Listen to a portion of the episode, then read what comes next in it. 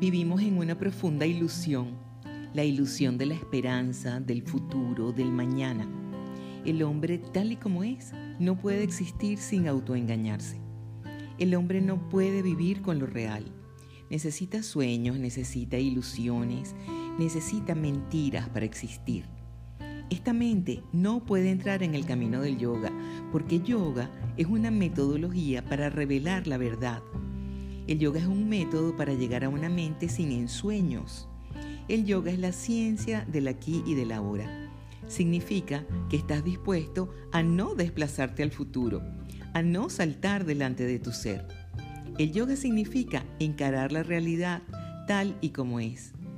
Por eso confía en tus procesos y no trates de engañar a los demás. Los procesos primero duelen y luego se acomodan.